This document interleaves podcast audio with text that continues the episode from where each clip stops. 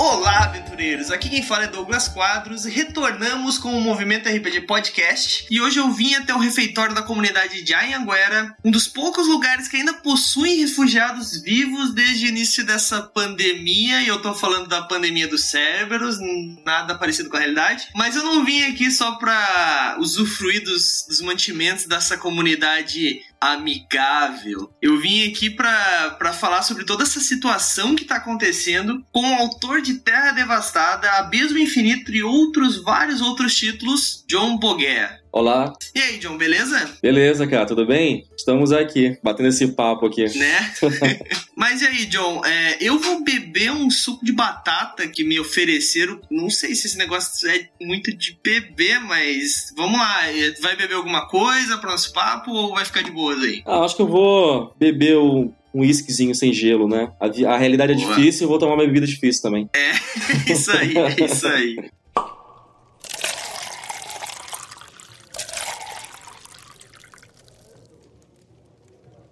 John, o que, que é Terra Devastada? Dá um resumo rápido aí para os nossos ouvintes que estão numa caverna desde 2005 e não sabem o que, que é aí, o que, que é esse cenário barra sistema. Cara, Terra Devastada, ele foi um, um projeto que tinha já, já, já deve ter uns sei lá, 9, 10 anos de projeto. Eu não lembro ao certo quando saiu a primeira a primeira edição que a gente montou. É, era um livrinho super básico, super simples sobre apocalipse zumbi, né? Eu tava numa época que tava curtindo muito é, histórias de zumbi, tava assistindo muitos filmes sobre isso. E rolou a coincidência de um pouco antes da gente publicar um livro, ou na mesma época, eu não tenho certeza, é, lançaram a série do The Walking Dead, né? Então foi, foi meio que sincronizado assim os lançamentos. E isso chamou Sim. bastante interesse pro que era o jogo. É, quatro anos atrás a gente fez uma nova edição dela, dessa vez uma edição mais amarradinha, mais arrumadinha. Eu escrevi com um pouco mais de calma, amarrei mais as coisas. A gente criou um cenário é, onde as coisas estavam mais claras, assim. É, e publicamos, né? Parece que foi outro dia, mas já faz quatro anos. Daqui a pouco tá velha de novo também.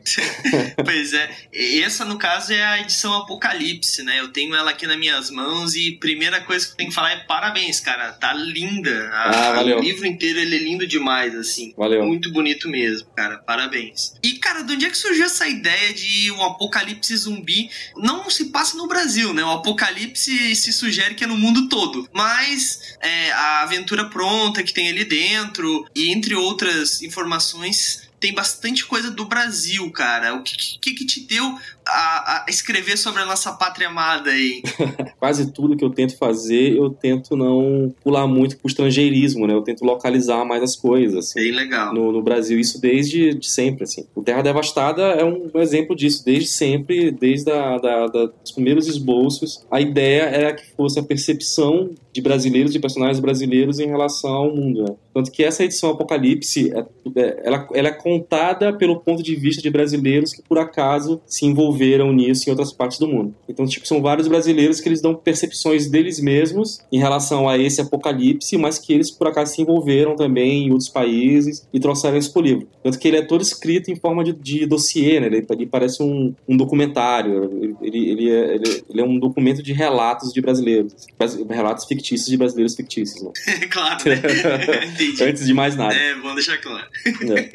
Mas, cara, é, é uma coisa que eu sinto que eu sinto falta, assim, a galera. Eu vejo muita gente escrevendo ficção, romance, até outros cenários de RPG, e a galera, cara, saem do Brasil de uma forma absurda, assim, ninguém gosta. Fala, cara, pô, tu tem uma chance de fazer um cenário fictício, faz aqui, cara. Aproveita que tu tá.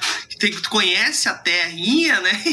e aproveita os teus conhecimentos e faz aqui, né? É, aproveita para avacalhar, se for o caso, ou para engrandecer também, se for o caso, né? Dependendo do que, que tu for jogar, claro. Mas bem legal. Eu gosto muito assim do cenário. Achei que. Eu, eu sou fascinado por zumbis, né? Então sou suspeito para falar. Mas é, a ideia do vírus Cerberus e toda essa parada dos. de ser bem. É um relatos, né? Da galera. Quase todo o começo do livro ele não fala bastante de sistema, ele, ele dá mesmo um contexto do cenário, né? É, e isso ficou, ficou muito legal, assim sinceramente. Ficou bem simplificado ao mesmo tempo que explicativo, sabe? Sim, é tanto que, tipo, toda a primeira parte, o livro é dividido em três partes, né? A primeira parte do cenário. E quando eu falo de cenário, eu não falo nada de jogo, eu não falo de sistema, eu só Eu só entrego o cenário. É como se fosse um, um, um documento de documental mesmo, assim. E Sim. eu decidi fazer de outro jeito, né? Eu decidi colocar na boca dos personagens a explicação do cenário. Ele não é convencional como os outros livros, que geralmente são tópicos. Esses tópicos explicam um determinado aspecto do cenário em terceira pessoa eu decidi. Não, agora eu decidi que os personagens iam contar essa história. E a forma de contar essa história é ser em primeira pessoa, né? É, quer dizer, o, o, leitor, quando ele vai ler o livro, ele vai estar tá falando em primeira pessoa também. Ele, ele vai estar tá falando eu. Né? A palavra eu é muito poderosa, assim, no sentido de imersão. O texto Sim. em primeira pessoa é muito poderoso para emergir quem tá lendo. Assim. E não só isso, né? Quando tu bota o eu, quando tu bota um, um, um interlocutor contando a história, tu dá um espaço gigantesco pro próprio mestre trabalhar aquilo, porque pode ser que não seja bem daquele jeito, aquela só percepção de uma pessoa, sabe? E isso é muito legal, porque daí tu não engessa o cenário, né? Claro que se o mestre quiser trabalhar com aquilo como uma informação verdadeira, 100%, show de bola, funciona. Mas ao mesmo tempo que se ele quiser mudar, é que não, aquele personagem viu daquele jeito, mas não é bem assim que funciona. E isso eu acho que, cara, é, é deixa um, um, cenário gigantesco, assim, é, cara. E então essa, ficou, ficou, muito bom. Essa, essa é a maravilha da, da primeira pessoa, né, em relação à terceira. O relato em primeira pessoa, ele não é necessariamente a verdade, não é um fato. Ele é uma percepção daquela pessoa em específico, assim. E quando eu fui construir toda essa parte de explicação do cenário, essa foi uma decisão que eu tomei porque eu queria que fosse, eu queria que as lacunas ficassem é, no livro, que isso que fosse proposital, que tivesse é, lacunas, né? Porque eu queria que quem estivesse jogando preenchesse essas lacunas, então tem muitas é, incertezas, né? A, a, explicação do cenário ele, ele, gera mais perguntas do que respostas, e isso é bem legal, assim. E tipo, e, e, e, todas as histórias, todos essa, esses relatos eles estão interligados, né? Como se introduziu agora, é, é, como se fosse tipo uma base militar brasileira, uma base militar especial, a, a principal base do Brasil, que é a Anhanguera, para onde vai os principais, é, as principais pessoas brasileiras, tipo políticos, celebridades e cientistas, pessoas que de alguma coisa têm é, importância para contribuir nesse cenário. E aí eu criei um personagem que é uma jornalista de Rondônia, e essa jornalista, por acaso, vai para essa base, né? E, nessa, e essa jornalista tem a ideia de criar um dossiê que é para compreender como isso aconteceu, como o mundo chegou nesse ponto. E ela entrevista as pessoas dessa base que vieram de outros, de outros lugares do mundo, que vieram até do Brasil, e dessa entrevista ela consegue criar esse dossiê e consegue entender é, mais ou menos como isso aconteceu. E o cenário é explicado dessa forma, né? Eles são tipo fragmentos de relatos de pessoas que ela encontrou nessa base. Assim. E, e aquilo emerge a pessoa de uma forma, assim, então, até para quem não, pô, não tem um grupo para jogar RPG agora, principalmente nesse momento que a gente tá passando, cara, o livro já vale pelo, pela história. Sendo bem sincero, é, é, muito legal mesmo. Mas joguem, gente, joguem RPG. Bom, mas como, como eu tava falando, é um RPG. A gente não tem como fugir em um RPG de, de ter um sistema, nem que seja um sistema simplificado, né? Que é exatamente o, o, o sistema do Terra Devastada. Ele é bem simplista, assim, tipo, ele não é muito complexo, mas, cara, funciona muito bem, assim. Eu, eu criei alguns. Eh, eu nunca tive a experiência de jogar, infelizmente, mas sempre que eu preparei algumas aventuras, fiz alguns testes, ele funciona muito bem porque ele precisa ser simples, porque são pessoas e são zumbis, né? Então. e então, assim, cara, como é que foi essa criação desse sistema? Assim, foi tu que criou? Teve ajuda? Ou tu pegou alguma base? Como é que funcionou isso, essa, todo esse processo criativo e mecânico? Eu sou um cara muito preguiçoso em relação ao sistema, assim. E esse sistema, ele me serviu, assim. É... ele, ele, eu queria que fosse uma coisa rápida, uma coisa dinâmica, onde os jogadores não precisassem consultar listas, não precisassem consultar tabelas, onde eles criassem as próprias coisas. Então me passou essa ideia de criar uma lista de coisas, assim. Pô, descreve o teu personagem, como é que ele é? Descreve, descreve ele para mim, quais são as principais características dele. E a gente vai jogar com isso, a gente vai jogar com esse, é, com essa lista de características do teu personagem, então. Sim. E essa simplicidade, essa coisa de, pô, vamos criar um sistema em cinco minutos. Eu não preciso consultar o livro, eu não tenho mais de coisa, não tem nada. Eu simplesmente vou lá e crio o personagem. E, e, e, isso eu explico muito rapidinho no livro. Todo o restante do livro, do, da explicação do sistema, são como você joga o dado, as coisas que podem acontecer, um monte de coisa opcional. Vários, vários detalhezinhos que você pode é, e consultar, mas o grosso, o que sustenta ele é tipo, cara, faz uma lista de, sei lá, 12 coisas sobre o teu personagem e toda vez que o teu personagem se, se, encontrar num determinado conflito, você vê o que é que tem relevância e ajuda e o que é que tem relevância e atrapalha. O que ajudar você soma um dado, o que atrapalhar você subtrai um dado. E aí você joga isso. Fica simples, ao mesmo tempo que fica muito fácil de tu usar. Por exemplo, ah, eu, tinha, eu sou um atirador, eu gosto de, de armas. Então se, se subentende que tu conhece um pouco, que tu, né? Então, tipo, a tua descrição, a tua própria a criação do personagem, tu já tá literalmente criando o personagem, né? No criar a história, tu tá criando o personagem, é isso que eu quis dizer. Tipo, Sim. isso, cara, é uma, dá um dinamismo muito legal pra história, de verdade, assim. Eu gosto de dizer que ele é um sistema de argumentação, assim. Se argumenta a jogada. você precisa argumentar Sim. o porquê você tá usando aquela característica, argumentar o porquê que aquilo é relevante. Se argumenta, inclusive, os danos, né? Não existe dano, não existe ponto de vida. Se argumenta. Você diz, ah, eu tô com uma determinada arma e eu acho que ela causa isso de dano por causa disso. Aí você, você argumenta por que você acha que ela vai causar aquele dano daquele jeito, daquela forma. E aí, se seu argumento for convincente, você rola os dados ou não rola os dados. E se, ou, ou você cria um, é, causa um ferimento no personagem, ou você mata o personagem, tudo, tudo isso. O personagem argumentando com o narrador, o narrador contra-argumentando e, e vira um, uma grande sessão onde todo mundo argumenta suas características e por que, que o personagem faria aquilo e por que, que aquela ação acabaria naquela consequência. Sim, ele é construído com os jogadores e com o mestre, né? Meio que um. É bem grande âmago do RPG é isso, né? Jogadores e mestres criando uma cena, né? Jogador e mestre, jogadores e mestre criando uma cena, né? E uhum. aí isso se aplica de uma forma que é o infinito, né? Assim, tipo, é literalmente isso. Tu tem que dizer pro mestre por que, que aquilo pode te ajudar e por que, que aquilo vai dar, vai acontecer determinada coisa. Isso é muito legal, cara. Só tem um problema é jogar com um jogador que ele tem como profissão advocacia, né? Daí dá um problema, assim. Mas, é, cara, eu joguei uma mesa e aí tinha um jogador que ele tinha colocado. É, eles estavam fugindo, aí eles tinham pulado um muro e o cara. Aí alguém pediu ajuda e ele não ajudou. Porque ele tinha a característica lá que ele, ele só pensa nele mesmo, ele não ajuda ninguém. Então ele pulou o um muro e não ajudou. Aí outra personagem pediu, putz, me ajuda. Aí ele voltou e ajudou. Aí falou, putz, mas você não pensa em ninguém? Aí ele argumentou, ah, eu não penso em ninguém, mas ele tinha uma outra característica que era não resista um rabo de saia. Então, tipo. ele, ele, ele construiu ali uma cena até engraçada, mas uma cena que contradiz até o próprio personagem, mas contradiz de um, contradiz de um jeito que faz sentido, assim. Então, tipo, toda, todo o argumento da cena criou ali um, um, quase uma cena de filme. Eu achei isso bem maneiro. Fica, o, o jogo fica muito cinematográfico nesse sentido. Sim, sim. É, eu imagino que deva criar umas, umas cenas cinematográficas gigantes, assim, né? Porque é o que pede, né? Um jogo de, de zumbis, ele, eu, eu imagino que precisa de duas coisas. Tensão, terror, né? Uhum. Aquele medo de, de que a qualquer porta que tu abrir vai, vai ter alguma coisa lá dentro, tu não sabe o que, que pode ter, o que, que pode não ter. Uh, ao mesmo tempo que tu tem que ser frágil, porque se tu joga com com qualquer personagem que seja super apelão, não fica um jogo tão fácil. Um tiro na cabeça, uma morte, tipo The Walking Dead, assim, fica muito fácil, sabe? É claro que pode daí tu, tu, tu pegar essa mecânica desse drama de, de sobrevivência em si, né? Que são os, os personagens contra os personagens, mas se tu quer botar como inimigo principal os zumbis, tu precisa de jogadores, jogadores não, né? De personagens que são um pouco mais simples e que ao mesmo tempo precisam fazer coisas supers, assim, né? Que, que, tem que ser bem descrito, né? Isso exige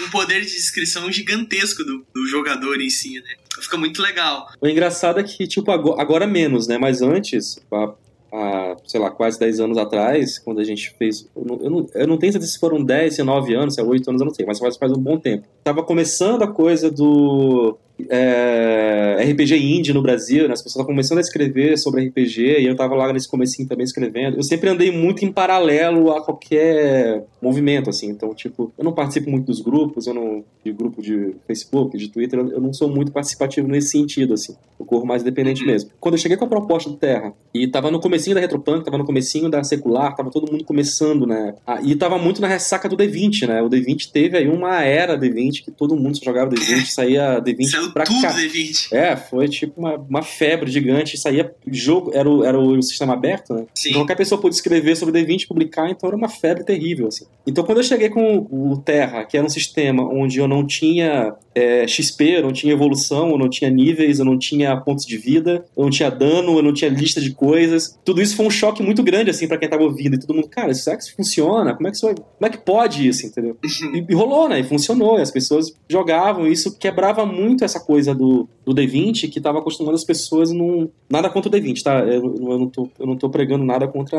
D20 nem nada assim.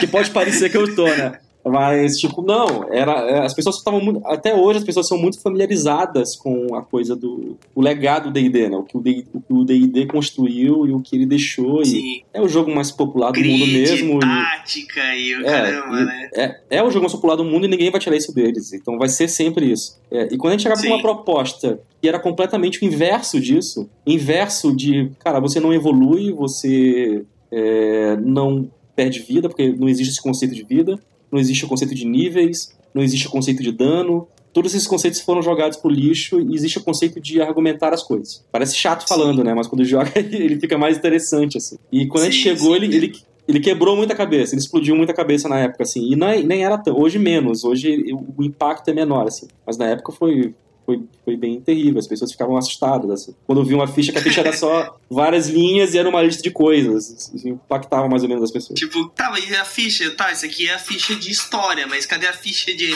de, de bolinha ou de, de númerozinhos para me preencher? né? Sim, sim. Ah, e tem isso, né? Não tem graduações, não tem números, né? Você tem, palavras, você tem frases, você tem aspectos. É, o Fate trabalha um pouco com isso, né? Também. É, uma, é uma, é bem, é bem essa pegada de ter os aspectos, né? Mas também tem um sistema bem mais complexo do que, do que o Terra, né? Sim. E quando eu falo bem mais complexo, gente, eu não digo que um é melhor que o outro. São pegadas diferentes, propostas diferentes, até para cenas diferentes, né? Sim, as pessoas sempre compararam muito com Fate, assim. Só que Fate, uhum. o, essa coisa do, do aspecto, ele é um. Ele é um. Eu, eu não conhecia Fate na época que eu escrevi o Terra, né? Eu, eu conheci depois. Assim. E isso me preocupou um uhum. pouco. Putz, será que eu copiei o Fate sem querer? Mas aí depois eu li o Fate, eu vi que não tinha nada a ver mesmo, que era só. Não, a única não é coisa. É, aí eu fiquei mais tranquilo. não, não. É, é, que nem assim, gente. Tipo, às vezes coisas parecidas surgem, né? Mas, mas em si o Fate é bem diferente do Terra Devastada. Cada um tem as suas, é, as suas propostas, né? O Terra é bem. Cara, o Terra é bem isso. É, agora tu falou e, e, é literalmente isso. É um jogo de argumentação. Tu tem que, que fazer. Claro, tem que fazer sentido, né? Uhum. Às vezes tem um mestre que é um filho da mãe, mas eu acho que a mesa daí cabe a mesa falar assim, ó, cara, tá, tu não é tu não pode ser assim, tu tem que ser um pouco menos intransigente e tal, mas, mas né? Mas, vamos lá, vamos lá. É, mas até, até isso você argumenta, né? Porque de repente você escreveu uma coisa lá que faz muito sentido na sua cabeça, nada do narrador não faz tanto sentido, mas você argumenta os porquês e os comos, e aí começa a fazer sentido para todo mundo, assim. E aí rola até uma, uma troca de conhecimento, né? Uma troca de, de pontos de vista. Isso, isso não só contribui pro jogo, mas contribui para as pessoas enquanto pessoas, né? Enquanto seres humanos, assim. Enquanto pessoas inteligentes. Sim com certeza, com certeza. Eu joguei muito tempo é, Mage, Mago Ascensão. E Mago Ascensão, ele tem bem essa pegada, tipo, a magia. Não tem uma, uma, uma, um grimório de magia. Tu tem, tipo, tu controla alguns efeitos e tu tem que fazer efeitos com essas com essas esferas, né, que eles chamam. Uhum. E, e, daí é literalmente isso, tu vai fazer uma coisa, daí, sabe, tu tem um controle da esfera tempo, daí, ah, eu quero fazer determinada coisa com tempo. Cara, tem que ser bem descrito, tem que fazer uma coisa que a realidade não te perceba, ou seja, tem literalmente que argumentar com o mestre para evitar ser punido por ele, sabe? E, cara, é, toda essa pegada faz tu, faz tu crescer muito porque tu começa a pensar em como utilizar coisas pequenas no caso de Terra Devastada, uma frase de tipo: conheço armas para sei lá, é, saber que alguém pode estar tá vindo atacar a galera porque escutou um barulho estranho, sabe? Então, tipo, tem toda essa, essa pegada de tu ter que argumentar e começar a pesquisar um pouco sobre o entorno daquele teu, daquela tua frase, sabe? Como que ela pode te servir no futuro. E pensar antes de fazer o personagem, né? Claro. Sim, e quando é argumentação, por exemplo, é, você consegue introduzir outros aspectos numa cena qualquer, assim. Por exemplo, se você vai combater, assim como funciona qualquer história, e não depende só da tua perícia em combate. Às vezes o que está em jogo é, sei lá, o amor que você tem pela sua vida, ou raiva, ou sei lá, algum outro. Você soma essas coisas a um combate. Né? Por exemplo, é, é, você vê o que está em jogo. E, às vezes o, que, o teu combate que está em jogo é porque você quer proteger a pessoa que você ama, ou você está com raiva, ou você não aguenta mais a situação. E tudo, e tu, nenhuma dessas coisas tem a ver com perícias em combates, mas elas têm a ver com aquela cena. Elas têm a ver com o que te motiva para ir para ir para frente, assim, o que te motiva contra aquela pessoa. E aí acaba virando um argumento para te ajudar no combate, né? É, é, cara, é muito legal, muito legal mesmo, assim. Mas voltando a cenário, vamos falar um pouco de futuro aí, futurologia. tá finalizado Terra Devastada, edição Apocalipse tá foda demais, mas eu quero saber, vai existir uma, uma nova versão? Vai ter suplemento? Ou até mesmo, sei lá, um Terra Devastada 3.0, vamos chamar assim, com é, outras aventuras ou alguma coisa do tipo, ou tu não prepara nada para esse tipo de coisa, assim, suplemento e expansão e etc. Ou até outra mídia também, né? assim, quem me conhece sabe, e uma coisa que eu sempre falei, eu não gosto muito de escrever suplementos. Eu não sou contra suplementos, assim. O, mas eu não gosto muito de produzir. Eu gosto de produzir o principal e o principal ele já é o que ele é, assim. as pessoas só precisam daquilo para jogar. Mas eu sou zero contra, Sim. tanto que o Terra Devastada, quando ele foi publicado, uma outra galera escreveu um suplemento, assim. Uma outra galera escreveu, que é o Obituário. Eu achei muito legal, assim, um livro que aí eu, como eu te falei, eu apresentei lá pra Retropunk, eles adoraram também, e a gente publicou. Mas não foi eu que escrevi. O suplemento existe, mas não, foi, não, não veio de mim, assim. e, o, e, o, cenário tá aberto, né? Quem quiser escrever um suplemento, suplemento manda pra Retropunk, eu vejo também, se for legal, a gente vê se é, se é viável publicar, se tem a ver. Eu, eu, eu pessoalmente não gosto muito de escrever, mas eu não sou contra. Quem, quem, eu gosto que existam conteúdos pro, pro jogo. Assim. É, eu tendo Entendi. a concentrar meu, meus esforços em coisas novas, né? Apesar de nunca mais ter escrito nada novo, assim. Eu tô um tempo já sem escrever nada. Mas assim, falando no futuro, sei lá, um TD, eu não vou não descarto a ideia de ter uma terceira versão do Terra Devastada. Pode ter, assim. E a gente passou por um período, tá passando por um período de pandemia, por exemplo, que é, que é muito próximo do que eu escrevi no Terra, assim, que é tentar ver, especular como funcionaria uma pandemia a nível global, e nós não tínhamos isso de é. forma tão divulgada, né, de forma tão massivamente divulgada que é a questão do lado do coronavírus. E a percepção em relação à pandemia muda muito, assim. Então sim, tem muita coisa. Quem for ler o Terra Devastada vai ver que tem muita coisa é, parecido, né, com a dinâmica de uma pandemia que, que, que, rolou. A questão de chegar na China, explodir pro resto do mundo, e o resto do mundo passar por uma série de fechamentos de países, que eram coisas que. Fechar um país era uma coisa que estava só na, na, ficção do, do, é. RPG. E de repente a gente viu, não, cara, é isso mesmo. Olha, as pessoas estão fechando Acontece. o mundo inteiro. Então, se eu fosse escrever hoje o TD é, provavelmente teria muito mais conteúdo, assim, baseado no que a gente viveu. Sobre,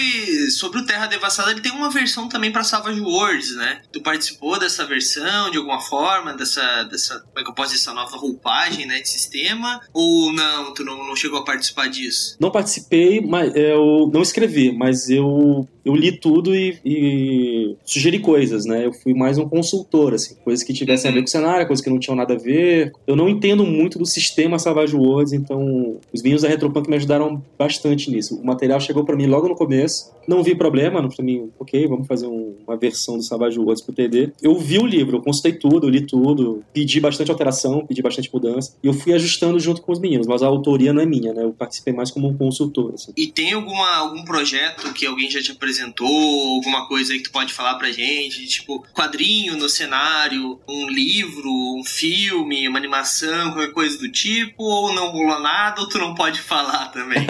não, já rolaram umas promessas, assim, umas coisas, ah, fim de fazer uma animação, a fim de fazer um game, assim, é... eu gosto, eu acho, acho foda, eu acho que quem quiser fazer, tiver propostas, façam, eu acho, eu acho muito da hora, assim. Eu não tenho nenhum, nenhum eu pessoalmente não tenho nenhum projeto em outras mídias, porque eu, uh, eu, não, eu, não, entendo de games, né? Eu não faço games eletrônicos, então eu, é uma coisa que passa muito pela minha cabeça e tal. Talvez a animação, sim, sim a animação é muito legal. É, eu, gosto, eu gosto de animação até porque eu, sou publicitário, eu, eu, eu, gosto de, de audiovisual no geral. Assim, eu gosto de cinema pra caramba. Uhum. Eu tô até sofrendo bastante, né? Porque nunca mais eu fui no cinema eu adoro cinema. Eu ia no cinema toda semana, pelo menos é, umas duas vezes. Assim. Tá difícil, né? Mas assim, o, o, o, cenário tá aberto pra quem quiser propor coisas também. Então, galera, vamos fazer acontecer aí. É. Mas, e John, uh, mais alguma coisa aí que tu queira falar sobre futuro, coisas que tu tá escrevendo? Agora podemos até sair de, de do Terra, alguma ideia aí pro futuro, algum próximo, próximo jogo jogo, algum jogo que tu vai revisitar, alguma coisa assim, antes da gente partir pro nosso próximo bloco? Cara, rola muitas cobranças de coisas. Eu queria ter tempo para fazer tudo, assim.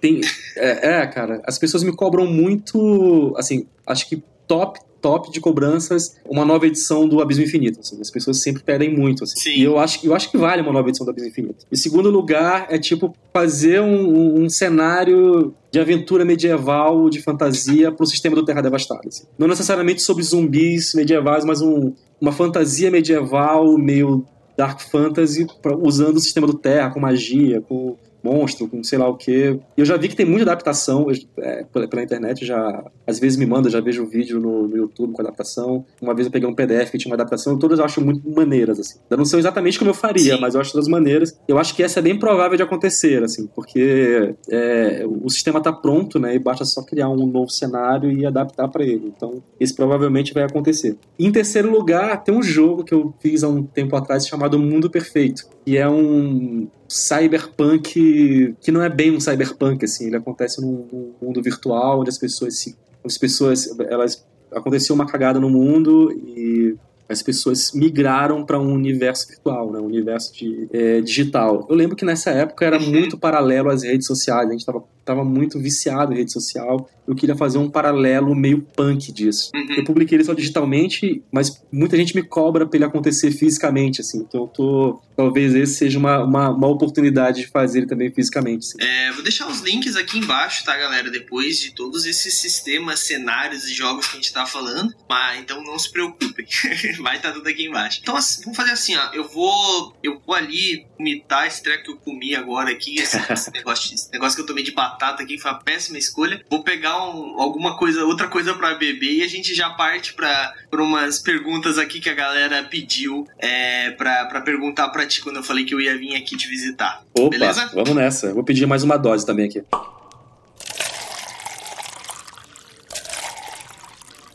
É, então vamos para as dúvidas que os ouvintes aí é, mandaram para mim. É, teve muita, muita, muita, muita, muita, muita pergunta de Abismo Infinito, mas Gente, não é hoje Abismo Infinito, desculpa. Eu vou guardar essas perguntas aqui para quando eu chamar o John pra gente falar sobre Abismo Infinito. Como hoje é Terra Devastada, eu dei uma filtrada. Não tem muitas perguntas, eu, mas são perguntas que eu imagino que vão, vão ser bem complexas e a gente vai tomar um tempinho legal aí do John, então vamos lá. Eu acho, é, é, é engraçado como as pessoas gostam de Abismo Infinito, né? Eu não esperava, as, é. as, as, gostam bastante, assim. E é um jogo muito contido nele mesmo e teve uma aceitação muito grande, assim, pela comunidade no geral. Ele virou quase um cult, assim. Eu gosto, eu, eu gostei da recepção, sim. eu gostei do que ele se tornou e como ele amadureceu bem, assim. Sim, como ele envelheceu sim. bem. Tá na hora de fazer uma edição nova.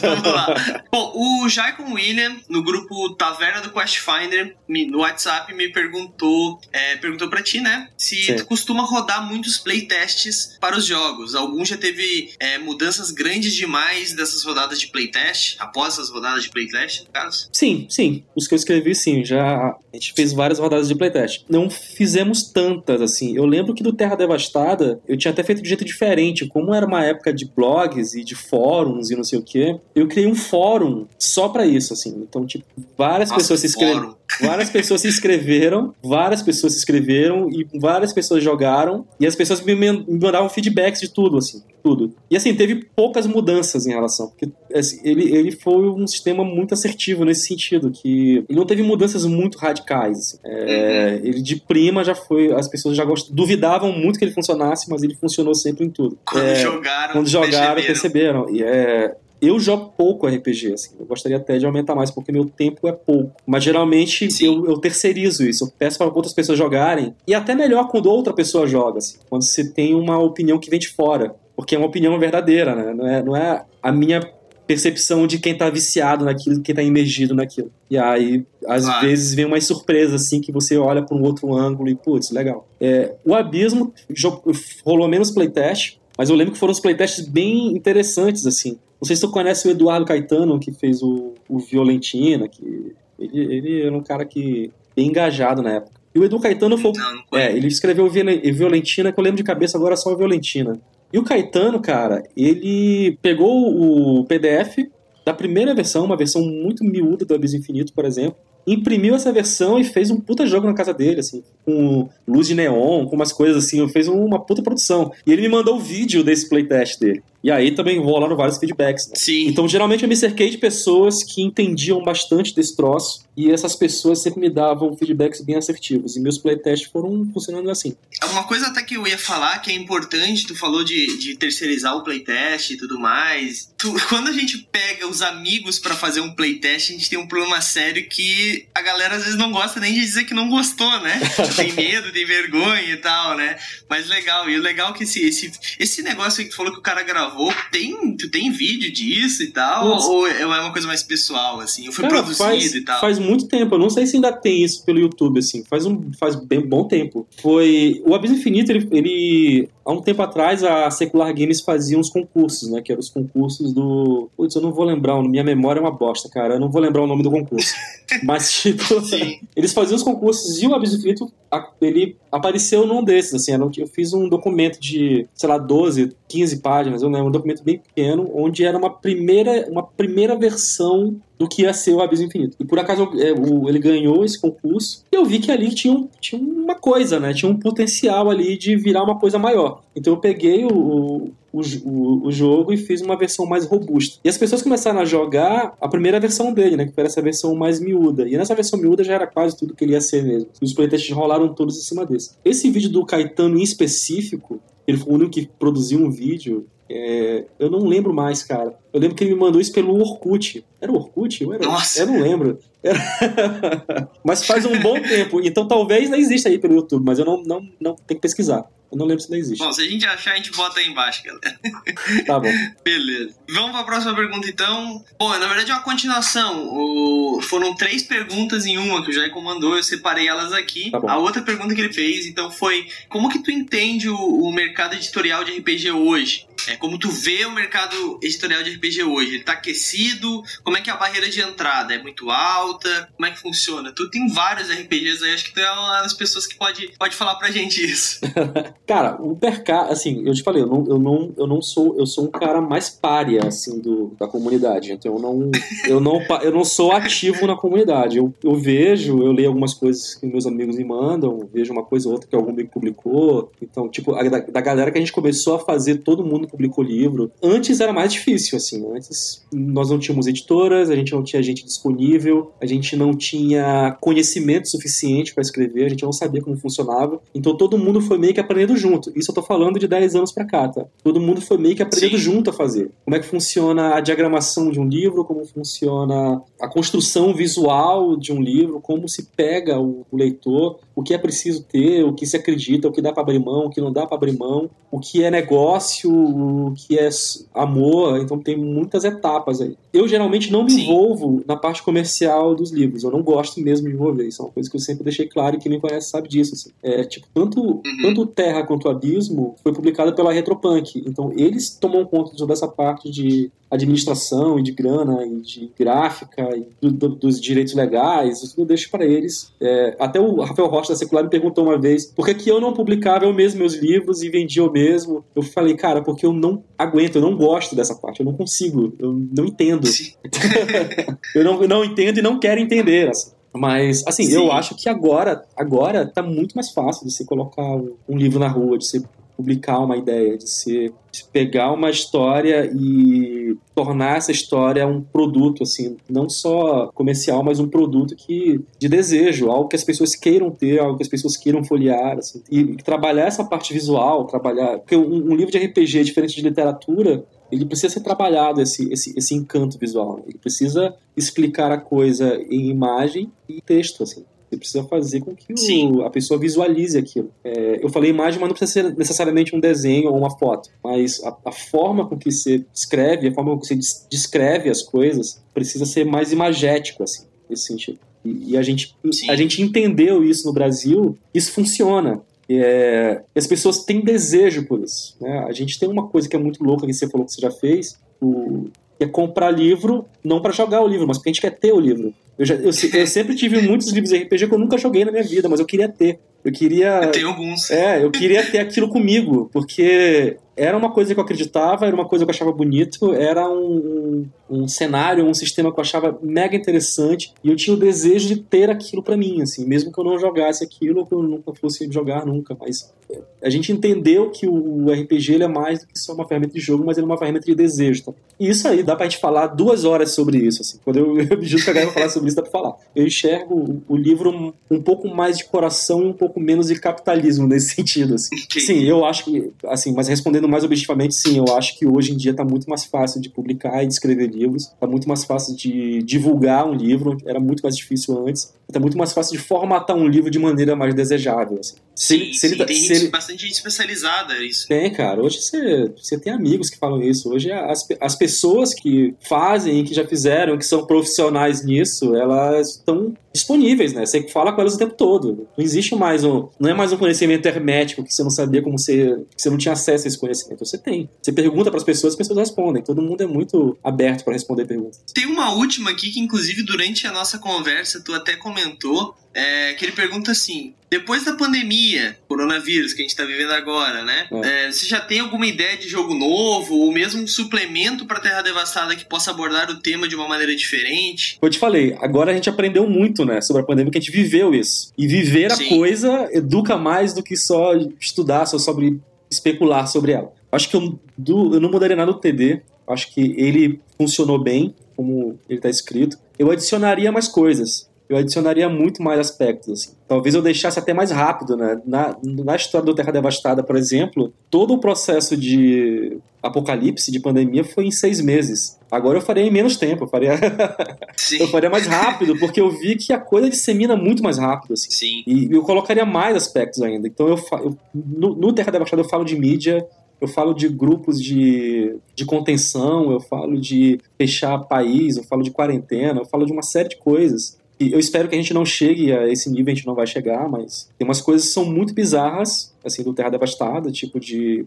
sei lá, pilhar cadáver, fazer. e que aconteceram de verdade, né? E que são. E, é. E, putz. Tá acontecendo. E né? tá acontecendo. E eu falava, caraca, cara, o que, que é isso? E eu flertei muito, tem um capítulo inteiro que fala que não começou na China, mas o, no caso a Terra Devastada, a China foi o marco, né? Quando o, o vírus lá chegou na China, é, ele ganhou o mundo. E, enfim, isso aconteceu na China, e foi de verdade, e de lá foi pro resto do mundo inteiro. E todos os aspectos do tipo, cara, fechar aeroporto e pessoas que iam por fronteiras, aeroporto clandestino e estrada clandestina, tudo isso aconteceu de verdade. Então, tipo, essas coisas eu não mudaria porque aconteceram mesmo. Talvez eu pesaria menos a mão em algumas coisas para não ficar de mau gosto, né? Porque, enfim, a realidade é outra, então tem coisas que não vale a pena abordar hoje porque elas uhum. foram fatos, né? Elas aconteceram. E, e eu não queria tocar nisso de novo no cenário. Mas tem outros aspectos que eu colocaria facilmente. Essa coisa de das pessoas se ficarem trancadas em casa, das pessoas é,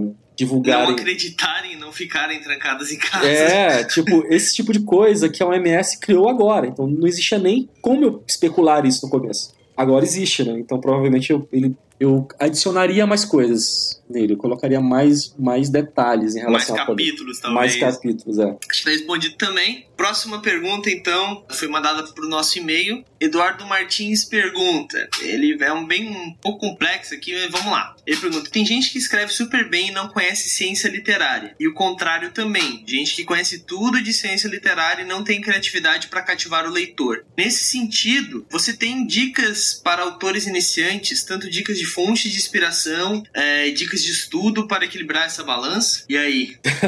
deu para entender a não, ideia deu, da pergunta? Deu, tipo... deu para entender. Assim, eu gosto muito de literatura. Isso é uma coisa que já vem de mim. Eu, eu curto demais, assim. É, tanto que o Terra Devastada, o capítulo de. O capítulo que explica o cenário, ele é, ele, ele é, é quase um, um capítulo de contos, né? Ele é quase romance. Uma, um romance. sim, sim, é um, é, sim. é, E tipo, o Abismo Infinito, por exemplo, eu escrevi baseado num poema do Lovecraft, assim. Então tinha um poema e então toda a estrutura do livro, do sistema e do cenário partiu de um poema. Assim, sim. assim é uma pergunta difícil, porque, como eu te falei, RPG não é literatura, não é ponto. Ele é uma, ele é um, ele é uma linguagem que é só ele, assim. Ele não dá para comparar. O que é RPG? Literatura não, RPG é RPG. É uma linguagem que é só do RPG. Uhum. Ajuda, ajuda, todo conhecimento ajuda. Assim, talvez dê o tom da coisa. Assim. A pessoa que curte, que escreve bem literatura, não necessariamente vai escrever um, um, um bom livro de RPG, mas provavelmente vai, ele vai ficar bem escrito. Talvez ele não...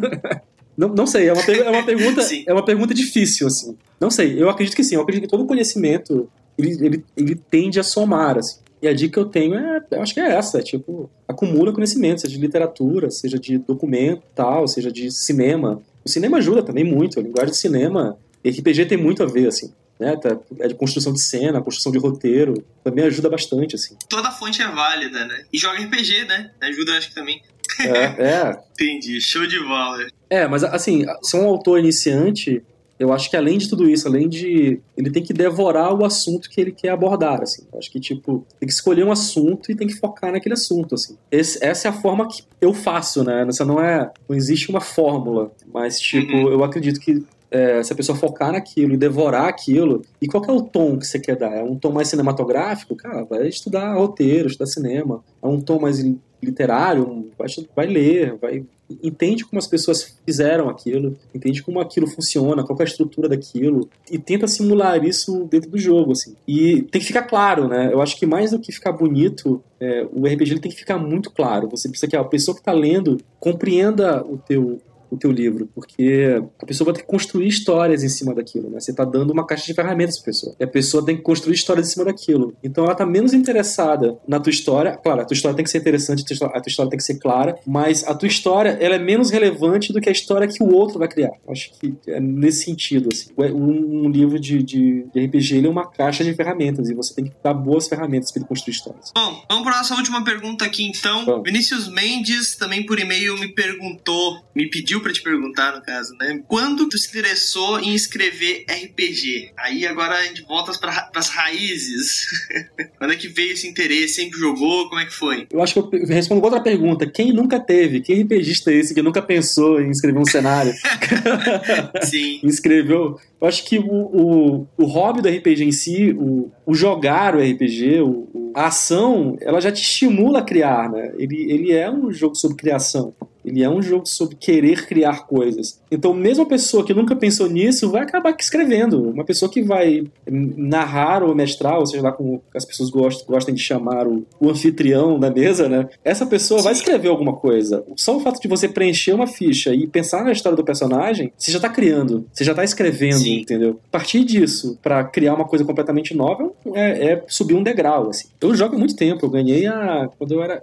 Agora eu tô, tô velha, né? Eu tô com 38 anos de idade, eu tô com quase 40. Mas.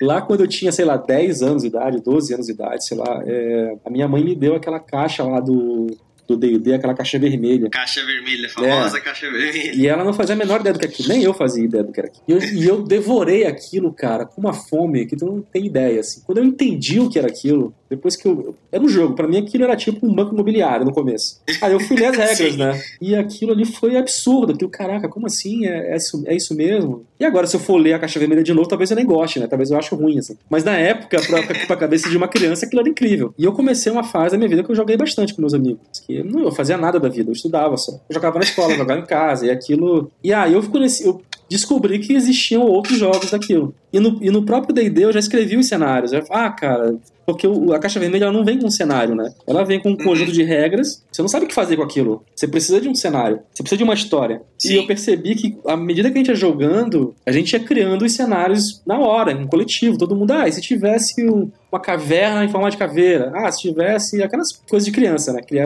esses clichês de fantasia medieval que a gente aprende no He-Man. Assim. Quando a gente se deu conta, a gente estava criando um cenário, a gente estava criando uma coisa. E eu passava a escrever aquilo, né? Em formato de anotação. Eu pegava um caderninho, anotava aquilo, escrevia um diário das coisas, tipo, ah, aconteceu tal coisa essa hora. Quando eu me dei conta, eu já estava escrevendo, eu já estava no hábito de criar e escrever. E eu acredito que a maioria das Sim. pessoas passem por isso. Todo mundo vai passa por isso de alguma forma, porque é um, é um, é um hobby que te estimula a criar e a escrever e a pensar sobre o roteiro, a pensar sobre a construção da história, a pensar em desfecho, a pensar em, em inícios, a pensar em como os personagens se aglomeram. Tipo, o método, a, o jogar RPG, ele te ensina muito sobre a construção de de narrativa, assim. E a gente não tá, a gente, Sim, e a gente faz isso sem pensar que tá fazendo isso, né? A gente tá fazendo, a gente tá construindo narrativa sem imaginar que a gente tá construindo narrativa, mas a gente tá construindo uma narrativa. A gente tá construindo a narrativa dos nossos amigos, as coisas que a gente gosta de fazer, as coisas que a gente queria, gostaria de ver numa história. E à medida que eu fui crescendo, essas narrativas foram, foram amadurecendo também, né? Então,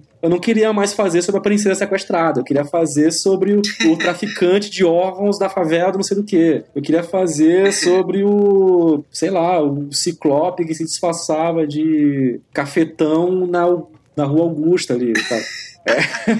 sim, sim. E aí foi, foi mais ainda. E a gente vai acoplando ao, ao RPG nossas vivências, né? Tipo, uh, e não, não só o RPG amadureceu, né? o cinema amadureceu, a literatura amadureceu, o hábito de contar histórias amadureceu. A gente foi vendo novos aspectos de tudo. Assim. Sim, sim. A gente ficou mais crítico em si, né? É, as, as pessoas ficam mais críticas, as pessoas ficam mais realistas. Né? O mundo ele é duro, a realidade é dura. E as pessoas vão adicionando essa realidade no, no, no jogo, né? Eu acredito que, sei lá, uma pessoa que joga D&D num, num, num, bairro de classe média alta é, vai criar histórias diferentes de uma pessoa que joga D&D na favela da Rocinha, assim. Que a pessoa adiciona a, própria, adiciona a própria realidade ao jogo, assim. Na, no, na metodologia do jogo e na forma como os personagens se comportam dentro do jogo. Assim. É interessante tu ver essas, essas várias mudanças e como as histórias se constroem em cima disso. É como se tu tivesse o. é, é, como se, sei lá, vários diretores de, de cinema fossem adaptar o mesmo livro, assim. Cada um vai ter a sua linguagem. Cada um vai colocar o seu, claro. a sua coisa lá. E aí foi amadurecer. Eu fui jogando menos, né? Porque a vida adulta foi chegando e eu tive que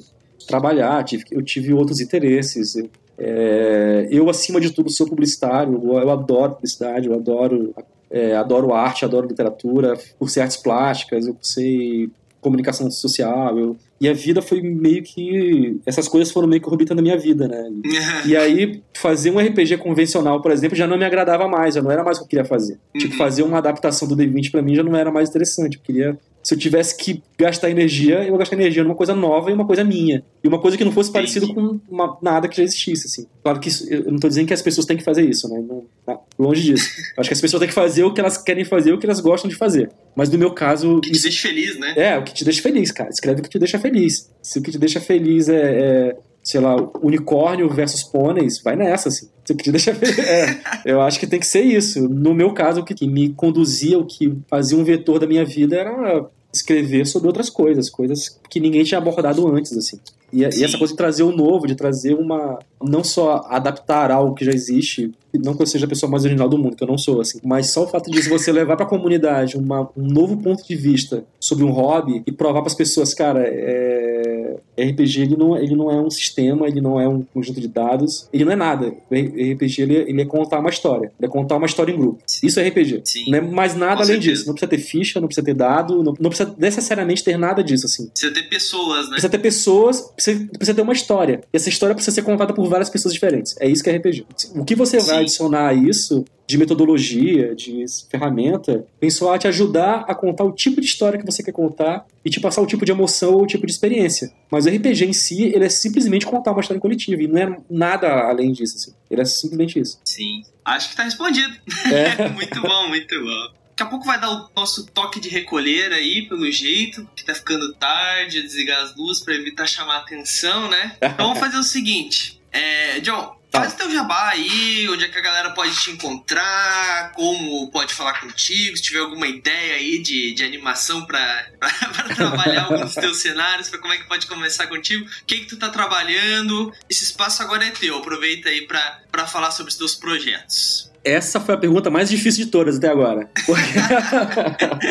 é, antigamente eu tinha blog, eu tinha site, eu tinha um monte de coisa, assim. É, eu abandonei tudo isso porque eu, eu tava. Eu não conseguia. Eu fazia uma coisa, eu fazia outra, né? Eu não conseguia mais alimentar essas redes. E eu não conseguia mais produzir conteúdo suficiente. E recentemente o Facebook desativou todas as minhas contas. E como ele desativou minhas contas, ele desativou também meu Instagram, né? Então eu comecei tudo de novo. Eu, no, há, um, há, dois meses atrás, eu abri outra conta de Facebook e abri outra conta de Instagram, né? Então tá bem recente. Então é só ir lá, John Bogeia, pesquisa e que você vai me achar, tanto no Instagram quanto no Facebook. E o Twitter, é não, o Twitter ele continua igual. O Twitter é onde eu mais participo. Então basta procurar aí, tanto no Facebook, quanto no Instagram, quanto no Twitter, que eu tô por lá. Beleza. Mandar perguntas também, coisas, se eu tiver, se eu ver, eu pergunto, assim. Às vezes eu demoro, mas quando eu vejo, eu pergunto. De coisa nova, Como eu te falei, eu tô muito afim de fazer uma um novo cenário envolvendo o sistema do Terra Devastada. É um, é um sistema que eu mais curto, eu gosto, eu tenho um carinho muito grande por ele. Primeiro porque ele é muito rápido e a facilidade dele tem a ver com a minha vida hoje, então, eu, tipo, eu não gosto de passar mais de 10 minutos fazendo um setup de, de RPG. Eu não gosto mais, assim, antigamente eu gostava. Eu ficava horas pensando no setup, pensando na, na criação do personagem. Hoje eu gosto menos e o Terra Devastada ele me, ele me abraça nesse sentido, assim. Ele é muito rápido, ele é muito ágil. É, eu fiz ele para mim, né? Como eu te falei, eu sou muito preguiçoso. Eu fiz um sistema que me agradasse, que tivesse a ver com a minha realidade, assim. E ele, nesse sentido, ele é um, é um, sistema pra quem, pra quem tá com preguiça de fazer conta e que tá muito disposto a argumentar. Ele, ele é, pra, ele é pra isso. É, então eu tô muito afim de fazer esse cenário. Eu não sei exatamente o que eu vou fazer, mas muito provavelmente vai ser alguma coisa Dark Fantasy para ele, porque eu vejo que tem muita gente já pensando nisso e fazendo coisas e adaptações para ele. E eu acho que é uma coisa que me empolgou um pouco, eu quero fazer. Talvez o um mundo perfeito também, eu tô com esse menos, mas eu, ele tá na minha fila ali. Eu olho para ele de vez em quando eu vejo, putz, eu tenho que voltar para esse cenário, acho ele continuar. muito legal, preciso continuar. e por pressão das pessoas, talvez uma nova edição do Abismo, mas é mais por pressão, assim. E realmente tem coisas do Abismo que hoje eu tiraria. O Abismo é um, é um cenário que eu, eu, tiraria bastante coisa dele e colocaria coisas novas. Quer dizer, não bastante coisa, mas tem coisas que Sim. eu faria diferente hoje, assim. Mas aí, claro, aí é uma, é, eu acho que é uma outro podcast para isso. E faz muito tempo que eu escrevi, eu nunca mais revisitei esse jogo. O Abismo faz muito uhum. tempo que eu não revisito o livro, que eu não leio, então tem muita coisa que eu esqueci. Sim. Quer dizer, o básico eu lembro, mas tem muita coisa ali que eu esqueci, assim, que eu fiquei, caraca, que eu escrevi isso mesmo? Foi.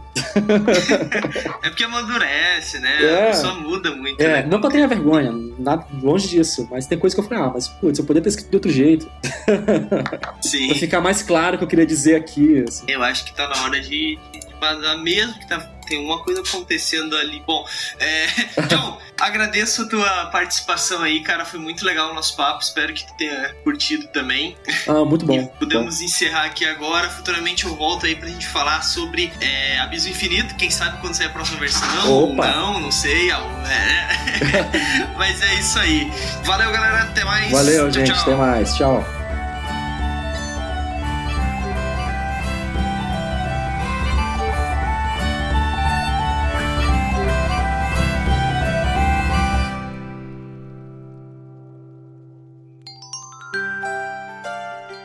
Mais um produto com a edição Senhor A.